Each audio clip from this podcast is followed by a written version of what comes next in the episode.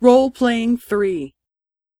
あの B さん、ちょっと相談したいんですが、はい。陳さんにいつもお土産をもらうんです。それで、来月の陳さんの誕生日に何かあげたいんですが、何がいいですか？清水焼きのお皿はどうですか？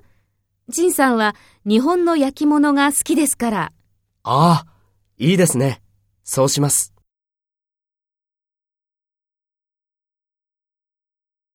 First, take role B and talk to A. あの B さん、ちょっと相談したいんですが、陳さんにいつもお土産をもらうんです。それで、来月の陳さんの誕生日に何かあげたいんですが、何がいいですか？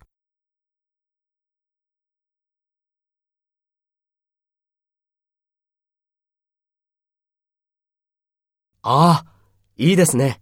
そうします。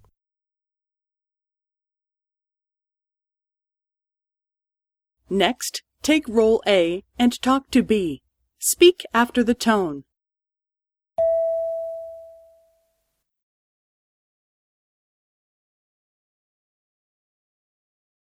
はい。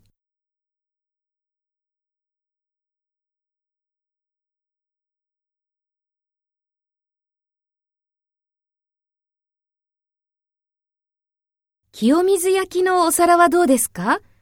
陳さんは日本の焼き物が好きですから。